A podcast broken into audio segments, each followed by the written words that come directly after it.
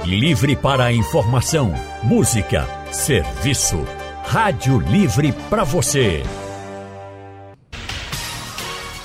O consultório do Rádio Livre. Faça a sua consulta pelo telefone 3421 3148. Na internet www.radiojornal.com.br. Consultório do Rádio Livre hoje vai falar sobre a atrofia muscular espinhal. A gente ficou conhecendo muito essa doença por AMI. É uma doença rara que acomete uma pessoa a cada 10 mil que nascem, é uma estimativa. A AMI também é neurodegenerativa, compromete funções vitais, gente, como por exemplo respirar e até mesmo engolir. Mas apesar de ser grave, não ter cura, tem tratamento e tem tratamento no SUS no Sistema Único de Saúde. E a gente vai falar sobre esses tratamentos agora com a médica neurologista a doutora Renata Andrade. Doutora Renata é especialista em doenças neuromusculares, membro da Academia Brasileira de Neurologia. Ela atende no Hospital Pelopo da Silveira e também no Real Neuro, do Hospital Português. Doutora Renata, muito boa tarde. Seja bem-vinda ao boa nosso tarde, consultório. Anne. Eu agradeço a oportunidade de estar aqui falando sobre um tema tão relevante, né? E tão atual, é com o avanço da, na, na, medicina, no tratamento disponível nos últimos anos. Que bom, né, que a gente está tendo avanços também, né, doutora? Muito obrigada Sim. pela disponibilidade em estar aqui com a gente. Nossa outra convidada é a fisioterapeuta Renali Alves. Renali é especialista em fisioterapia neurofuncional da criança e do adolescente, fisioterapeuta do Hospital Otávio de Freitas e coordenadora do Centro de Reabilitação da Fundação Altino Ventura. Doutora Renali também trabalha na clínica Promover. Boa tarde, Renali Alves. Seja também muito bem-vinda aqui ao nosso consultório. Obrigada pelo convite. Realmente é um tema importantíssimo. Falamos hoje de uma nova era no tratamento das doenças neuromusculares, onde a gente tem uma mudança na evolução dos pacientes, com possibilidade de ganhos motores. Então, a gente muda a história natural da doença. É um momento bem importante. Que bom, e a gente vai poder falar sobre isso aqui no consultório. Eu quero convidar também todos os nossos ouvintes a participarem.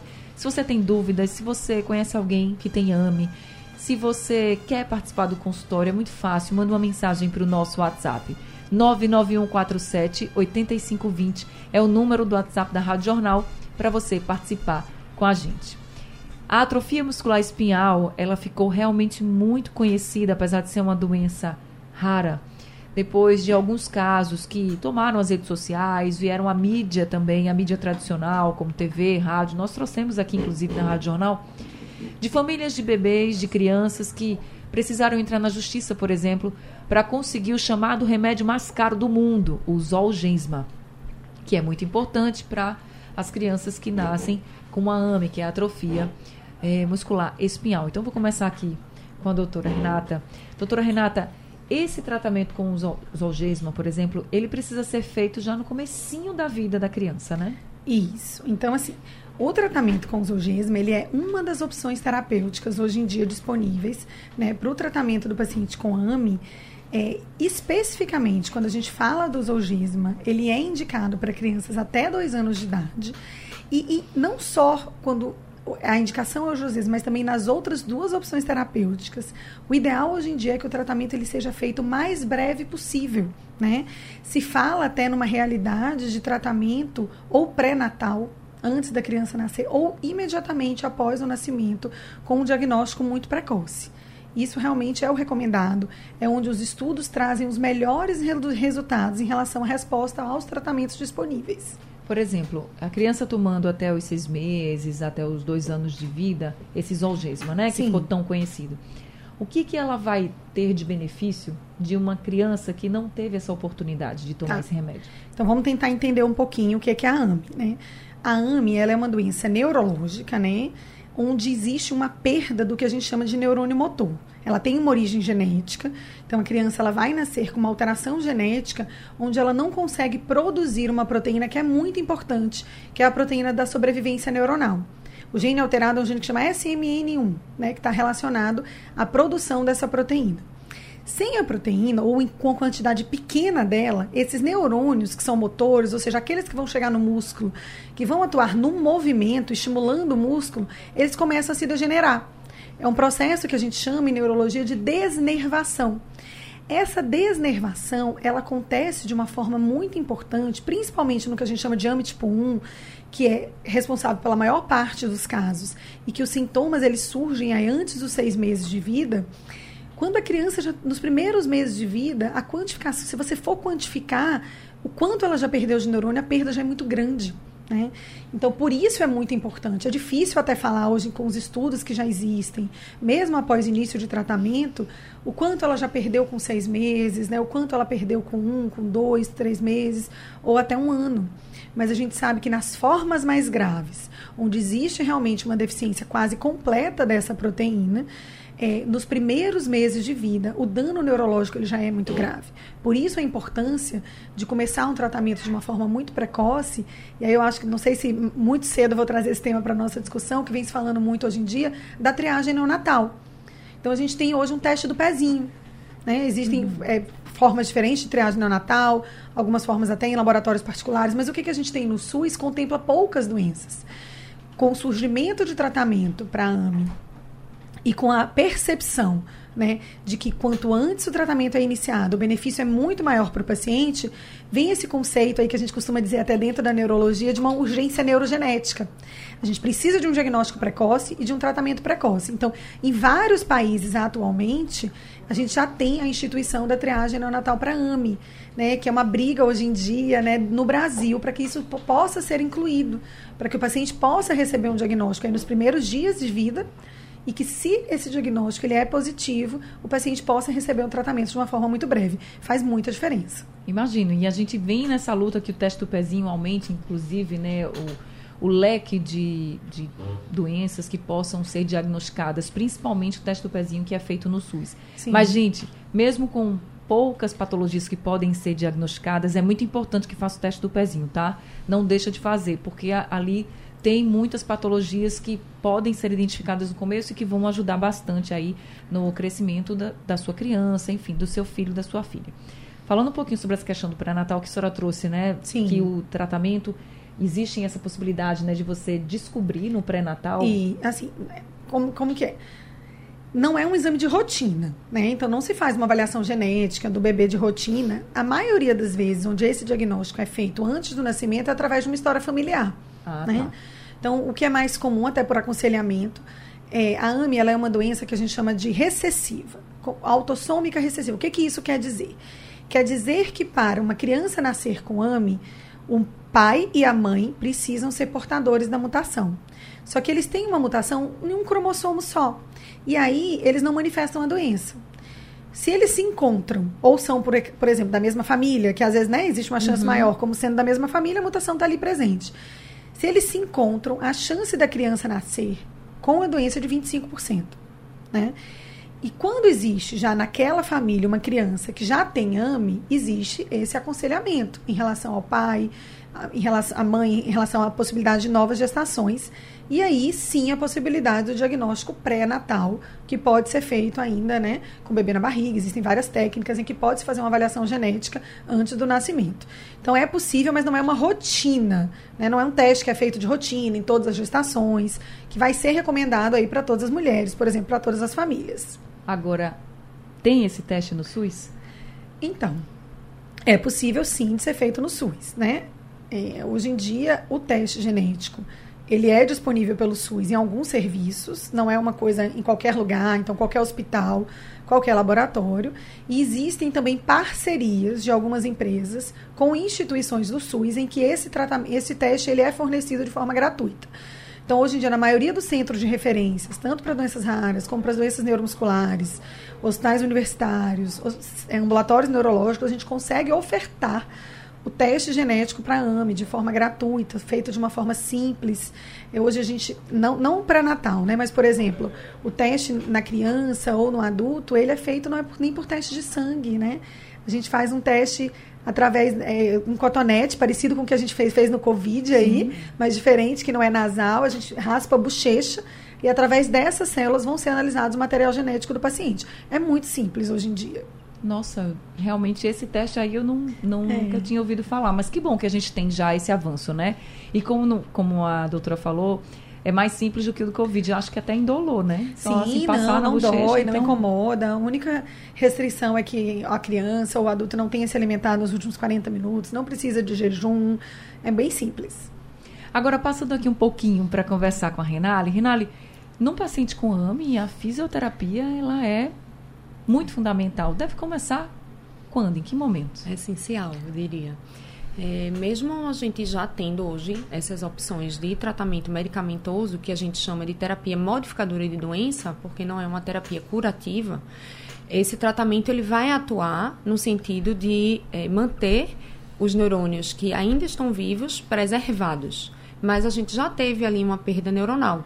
E essa perda neuronal gerou uma não ativação do músculo com uhum. uma resultante atrofia. E essa atrofia ela ainda existe. Então, mesmo com o paciente em tratamento medicamentoso, a gente tem que atuar na fisioterapia em fases diferentes, porque a gente tem o que a gente chama de fenótipos, que são apresentações da doença. Existe o erro genético, que a doutora Renata falou, que é uma herança autossômica recessiva, que vai determinar uma falha na produção de uma proteína. Isso é o que a gente chamaria de genótipo né, essa alteração no cromossomo que leva à, ausência do gene SMN1. Mas existe o fenótipo. Fenótipo significa apresentação. E essa apresentação da AMI, antigamente dividida, ainda se utiliza assim em quatro tipos. Um sendo o mais grave, infelizmente o mais frequente, que atinge mais os bebês, e o quatro é o mais leve, que é quando a pessoa só vai ter sintomas mais na fase adulta. Então, esse bebê que eh, tem sintomas do tipo 1, ele vai ser um paciente que não senta, né? Na história que a gente história natural, no que se espera de apresentação da doença. Então, hoje a gente já classifica como pacientes que não sentam, que sentam e que andam. Com esses medicamentos, a gente pode ter mudança né? O que que acontecia antigamente? O paciente que não sentava, ele ia perder até o controle cervical e com cerca de dois anos de idade, eu esperaria que ele movimentasse apenas os olhos e fosse dependente de um aparelho para respirar 24 horas por dia e também não conseguisse se alimentar sozinho. O paciente que podia sentar, que é o tipo 2, por exemplo, ao longo da vida ele iria perder essa capacidade de sentar. E o paciente tipo 3, que é o paciente que caminhava, na evolução natural da doença ele iria perder todos esses essas possibilidades, né, esses marcos é, motores. Então, o que ocorre hoje aqui com a medicação, o paciente inicia a medicação para iniciar ou ele já é sintomático, isso despertou a busca pelo diagnóstico, então ele já tem sinais de perda motora, ou de fato é um pré-sintomático porque já tinha um irmão na família. Esse pré-sintomático, talvez, se for feito um medicamento numa fase muito, muito precoce da doença, que ele ainda não tenha manifestações, ele precisa um pouco menos das terapias de reabilitação. Mas se ele for um paciente já sintomático, ele já apresenta sinais de fraqueza. Então ele precisa de auxílio não só da fisioterapia, mas de uma equipe multidisciplinar, uhum. né? Fisioterapia, fono, terapia ocupacional, fisioterapia respiratória importantíssima também. Então esse acompanhamento é no sentido de prevenir as complicações e auxiliar essa questão do medicamento que vai ajudar para construir novos ganhos, né? Trabalhando várias questões ortopédicas, é, questões de complicações respiratórias ou nutricionais também. Descobrindo já, Ame, depois que o bebê nasceu, já descobrindo cedo, como a doutora está falando aqui, né, que é importante esse diagnóstico precoce. Já dá para começar essa fisioterapia ou precisa, por exemplo, começar um tratamento medicamentoso para depois a fisioterapia? Não, não. O que a gente recomenda hoje, né, indica, é que no momento em que há suspeita do diagnóstico, que já seja indicado para o exame genético e para as terapias de reabilitação. Porque há condutas que a gente já pode instituir no sentido de prevenir um dano. Né? Porque enquanto chega o exame genético, é até rápido, né? Sim. Mas enquanto chega, a degeneração do neurônio está acontecendo. Sim. Então, há crianças que podem ter, um, um, bebê pode ter um avanço muito rápido, e em torno de um mês, se ele não tiver uma assistência, ele acabar é, numa UTI por uma insuficiência respiratória. Meu Deus. Então, se a gente conseguir atuar cedo, a gente previne isso enquanto está sendo fechado o diagnóstico genético e solicitada a medicação e a tempo dessa medicação chegar. Que, embora já esteja bem mais rápido, né, existe um, um, um, um processo, ainda, né, um fluxo é. para isso acontecer. Burocracia. Falando sobre o zolgesma, que todo mundo acompanhou muito aqui, vários casos, inclusive, hoje a gente já tem ele no SUS? Então, aí é a questão, né? E hoje em dia existem três tratamentos aprovados no Brasil e no mundo. para o tratamento do paciente com AME. Né? O primeiro tratamento é uma medicação que é feita de uma forma intratecal. Como que é intratecal? É, ele tem que ser jogado dentro ali, pertinho no líquido que banha o sistema nervoso. Então, aquela punção que a gente faz assim para exame de meningite, ou então quando faz uma cirurgia uhum. com anestesia raquidiana, é igual. A gente tem que fazer uma punção e jogar esse remédio ali dentro. Foi o primeiro tratamento aprovado, né? Que começou a trazer uma revolução muito grande aí é, para o tratamento da AME, acho que em 2016, se eu não me engano, que é o Espiranza. Existe uma outra, outra medicação que ela é oral, comprimido, né? Pode ser feito tanto o Espiranza como essa outra medicação, que é o RIS de plano, que é por comprimido, eles podem ser feitos não só para o bebê, mas para as formas também de início mais tardio. Né? Então, existe uma aprovação através de estudos e com demonstração de benefício em outras faixas etárias e não só para o bebezinho.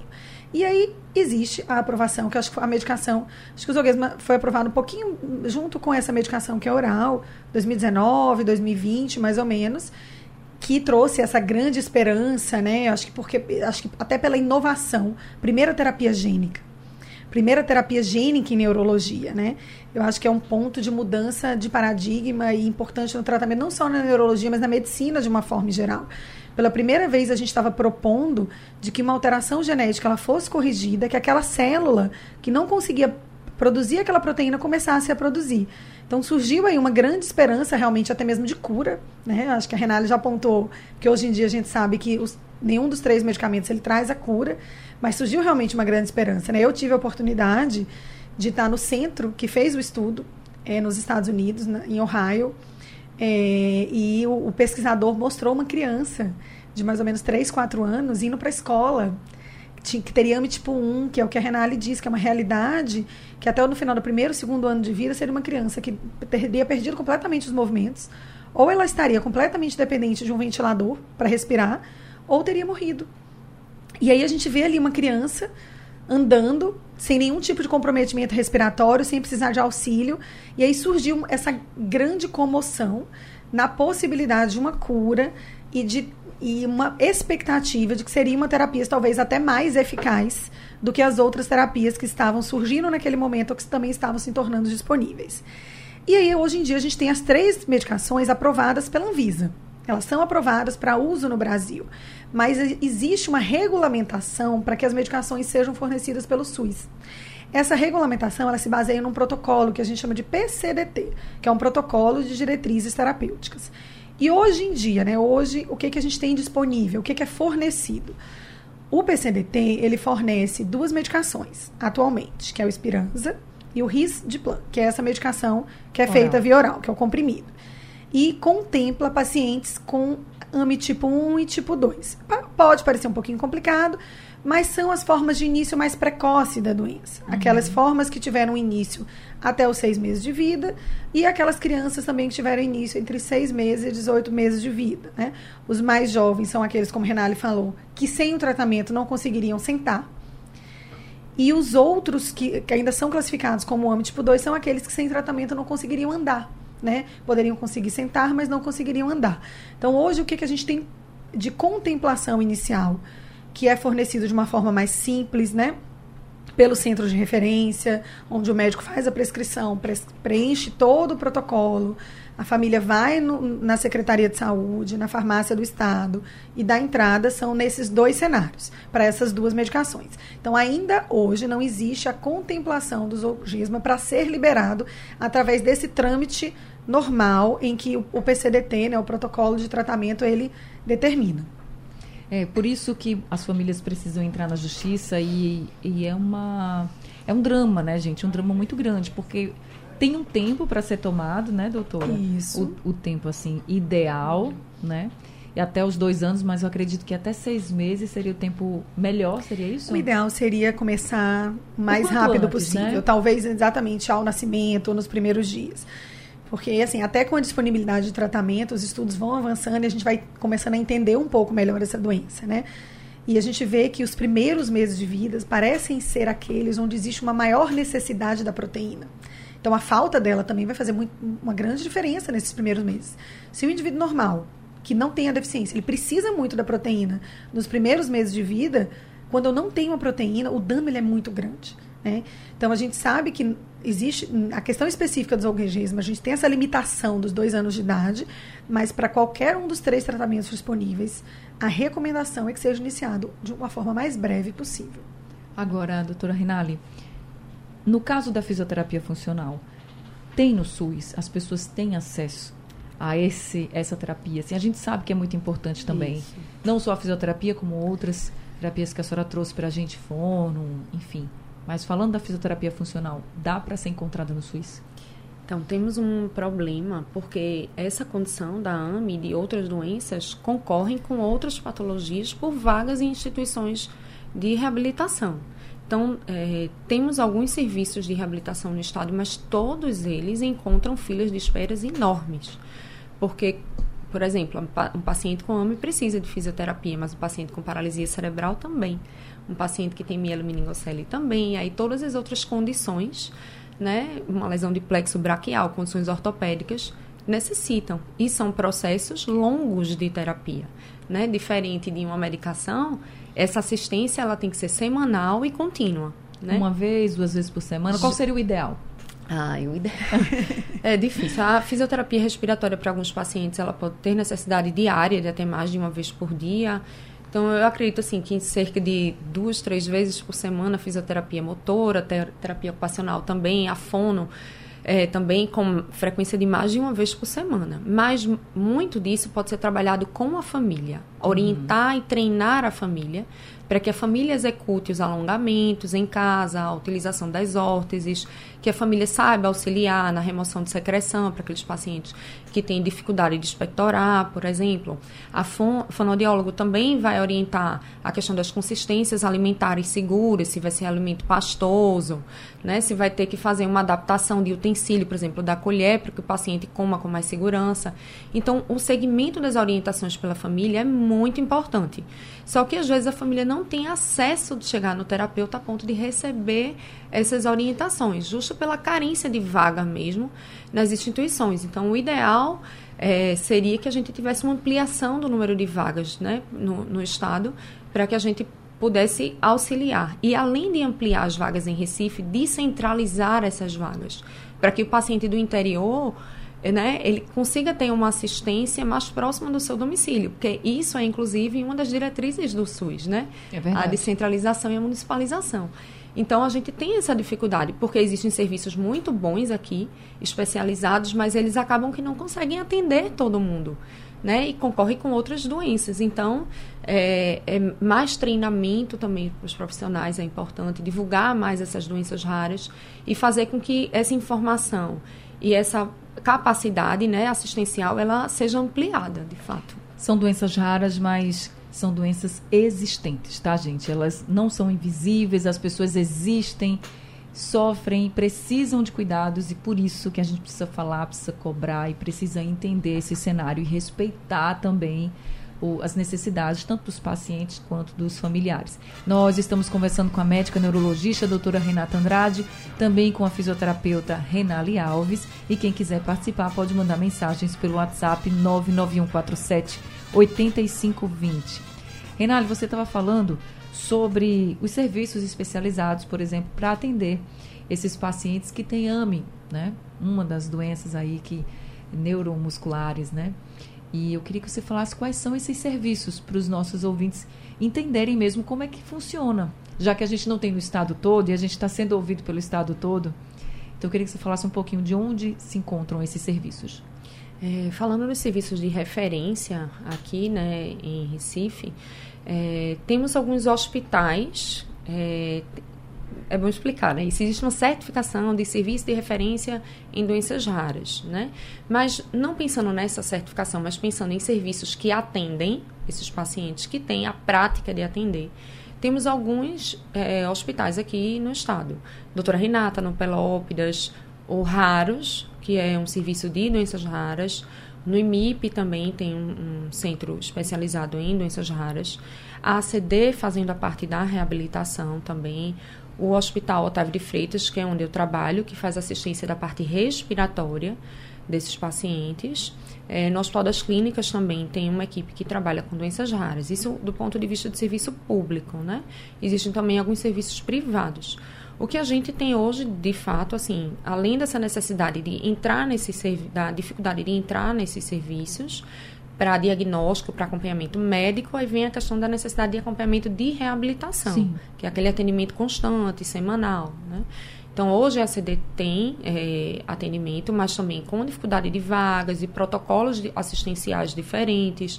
Na verdade, todos os serviços, por exemplo, clínica escola de uma faculdade, ela pode abrir vaga para isso, mas nem sempre ela tem a capacidade de abrir, de né, ampliar e também de ter treinamento para atender essas doenças que requerem algumas atenções né, mais direcionadas, um cuidado mais específico, porque não é como trabalhar uma fraqueza comum. Né? Existem algumas considerações importantes. Então, a equipe precisa passar por treinamento para saber utilizar as escalas de avaliação correta, fazer a prescrição correta dos exercícios, ter cuidados diferentes.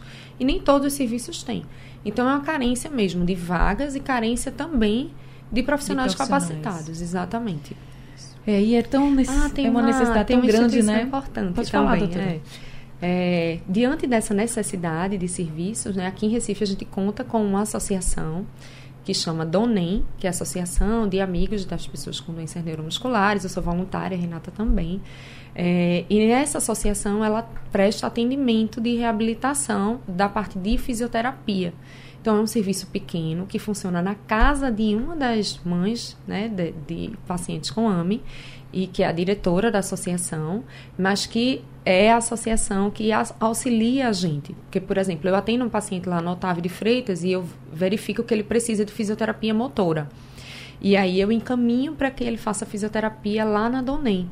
E é um serviço que está precisando de muita ajuda para que possa continuar isso, a existência, né? Porque é uma ONG, né? E depende de é, voluntários, né? apoiadores. E é um é. serviço importantíssimo que promove muito essa questão de cuidados, informação, divulgação, é, mutirões de atendimento. A gente acabou de voltar de Petrolina, de um mutirão, onde a gente, inclusive, lá fez um diagnóstico de um paciente, né, com uma médica neurologista de AME e de outras doenças neuromusculares. Então, é, a gente conta muito com o apoio dessa associação.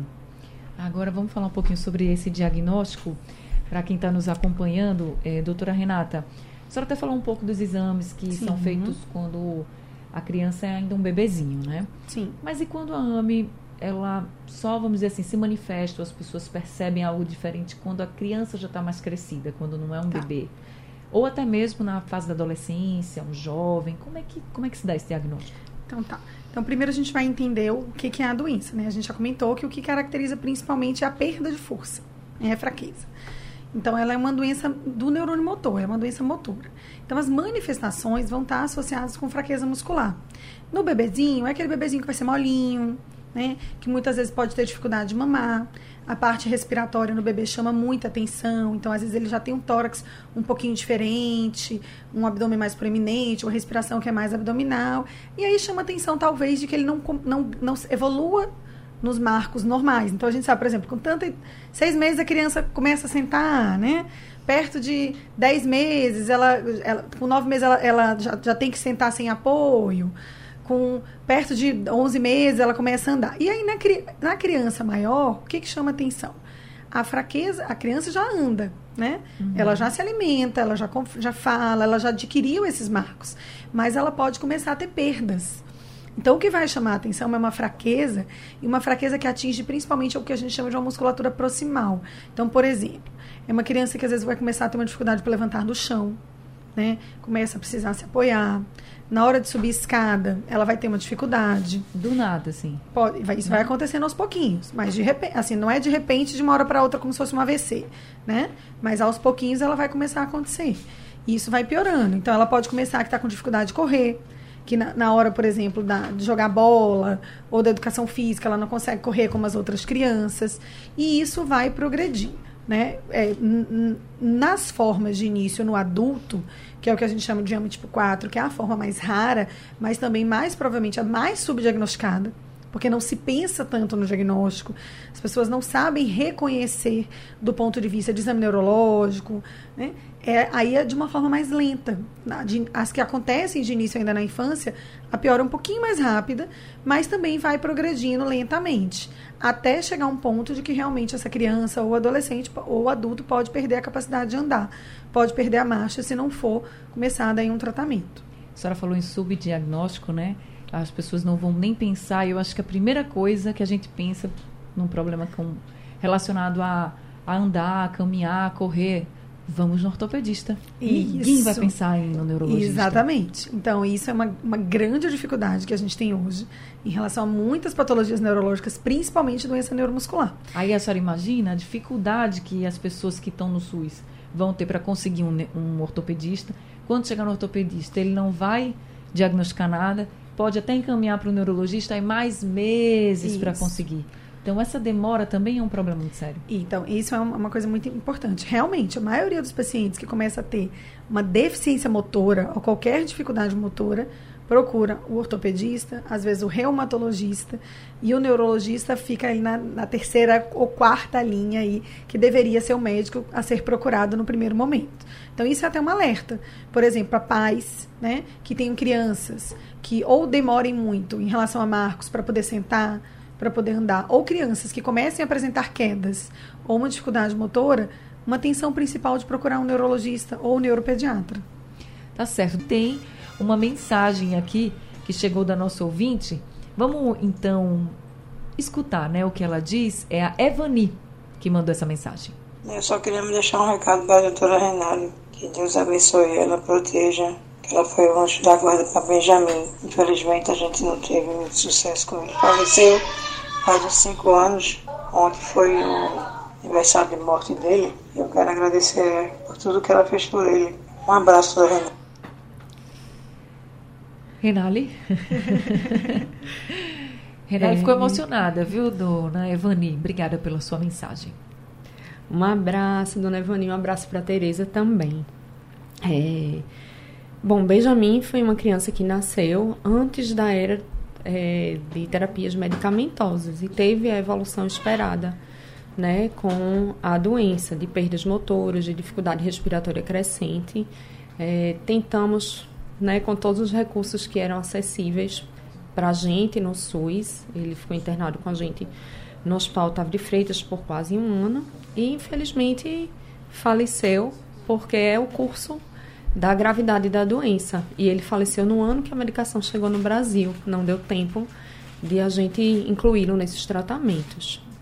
Mas é, uma mensagem importante que fica é que antes mesmo desses tratamentos a gente conseguiu é, auxiliar para prolongar a vida e melhorar a qualidade de vida de vários pacientes através da ventilação não invasiva, que é um recurso que a gente utiliza, do suporte nutricional, suporte da fono, a utilização de gastrostomia, que é uma via alternativa de alimentação, que era o recomendado pelo consenso. Mas chega no nosso limite humano, né, da, de recursos, limite financeiro também, do que a gente poderia prestar para todos os pacientes. Infelizmente, a gente perdeu o bem para a AME, né? E é isso que a gente não quer hoje, né? Por isso que essa nossa luta em divulgar o diagnóstico precoce realmente é muito emocionante para mim, porque é uma, uma missão de vida, né? Porque é, através dele a gente ganhou força para lutar por vários outros pacientes, né? E é, nossa luta tem tido vitórias. E vejo hoje pacientes que mudaram o prognóstico e tem pacientes hoje que estão quase andando, né? E, e avançando, melhorando e mais estáveis. Então, é, a nossa luta de divulgar é para isso, para divulgar e tratar e mudar o prognóstico de vida das crianças e de uma família toda. Né? É importante porque a família sofre junto, né? Precisa ser tratada, vamos dizer assim, junto, porque está ali junto de todo mundo. Mas também uma mensagem importante que eu quero deixar para a senhora a doutora Renale, para a Renata e para todos os profissionais que trabalham com crianças especiais, com famílias de crianças especiais, que vocês são anjos mesmo. Tá? É realmente uma missão de vida para vocês. Ouvindo aqui a dona Evani, que é a tia do Benjamin, que infelizmente chegou a falecer, mesmo perdendo o sobrinho, ela não deixou de reconhecer tudo que você fez por ele. Então, parabéns. Vocês são profissionais, a gente sabe né, o quanto vocês lutam e estão ali junto desses, dessas famílias, dessas crianças lutando pela vida. Nesse caso a gente não conseguiu que o bem tomasse medicação, não tinha. Ele infelizmente voltou para os braços do papai do céu lá de cima, mas a família tá grata. Eu vou ter que encerrar o consultório, tá todo mundo emocionado aqui, mas com, com esse importante alerta, gente, de que a gente falou muito aqui dos sintomas, a gente falou como diagnóstico e falamos do tratamento. Tem dois, duas medicações que Isso. a doutora Renata citou para a gente aqui, que são disponíveis no SUS. Tem fisioterapeuta, façam o tratamento. E só para a gente encerrar, doutora Renata, essas duas medicações que são disponíveis no SUS, Sim. essas crianças, esses pacientes com AME, eles tomam só uma vez ou precisam tomar periodicamente? Não, eles precisam tomar periodicamente. Então, a, o Zolgesma, que foi o que a gente comentou, que é realmente aí é uma infusão única, né? É, que é feita na veia. A outra medicação, que é oral, até só um errado, que eu expliquei comprimido para entender que se toma, né? Mas o bebezinho, a criança, vai ser oferecido em líquido. É, e a medicação que é feita injetável, ela precisa ser administrada de forma contínua. Então, é um tratamento, por enquanto, para a vida toda né? A gente não tem uma determinação de que em algum momento ele vai ser suspenso. Por enquanto é um tratamento contínuo, porque a gente precisa continuar oferecendo aquele estímulo para que a proteína seja produzida no nosso corpo. A senhora atende no Pelópidas e no Pelópidas vocês é, fazem esse, essa triagem dos pacientes, isso. o acompanhamento, é isso? Então, no Pelópidas a gente tem um ambulatório de doença neuromuscular, onde a gente faz diagnóstico, faz acompanhamento, é, faz acompanhamento do tratamento desses pacientes. Mas é importante entender que existe uma, refer, uma um centros que são referenciados pela Secretaria de Saúde para dispensação de medicação. Em Pernambuco, mesmo todo o estado, a gente tem dois centros que são referenciados hoje em dia em Recife, que é o Centro do Raros e do IMIP, onde essas medicações podem ser é, não ofertadas, né, mas podem ser prescritas e a partir disso ele vai ser liberado pela Secretaria de Saúde para que o paciente ou administre, para que seja administrado em um desses serviços, o que é através da injeção ou que seja ofertado a terapia oral. Não desistam do tratamento. Eu sei que pai e mãe não desistem nunca, mas eu também sei que é muito difícil. Às vezes é muito difícil no SUS. Se é difícil para quem tem plano de saúde, né? Porque são poucos os tratamentos, mas ainda bem que a gente tem, imagina no SUS. Então, não desistam, os tratamentos estão aí, estão sendo ofertados, continuem, porque vocês vão ver evoluções maravilhosas é, quando se começa o tratamento, quando se continua o tratamento. Doutora Renata Andrade, muito obrigada por esse consultório. Oh, obrigada, eu que agradeço. Renali Alves, muito obrigada também, obrigada. viu, por esse consultório. Gente, Renali é fisioterapeuta, ela atende na clínica Promover também. Ela é do Otávio de Freitas, é da Fundação Altino Ventura, mas tem a clínica Promover. Você pode entrar até no Instagram, arroba Promover Centro, que vocês vão acompanhar lá o trabalho dos profissionais. Já a doutora Renata, que é neurologista, ela atende no Pelópolis da Silveira e também no Hospital Português. Obrigada a todo mundo que acompanhou esse consultório. O consultório está chegando ao fim, o Rádio Livre de hoje também. A produção foi de Gabriela Bento, trabalhos técnicos de Big Alves, Edilson Lima e Sandro Garrido, no apoio Valmelo, a coordenação de jornalismo é de Vitor Tavares e a direção é de Mônica Carvalho. Sugestão ou comentário sobre o programa que você acaba de ouvir, envie para o nosso WhatsApp 99147 8520.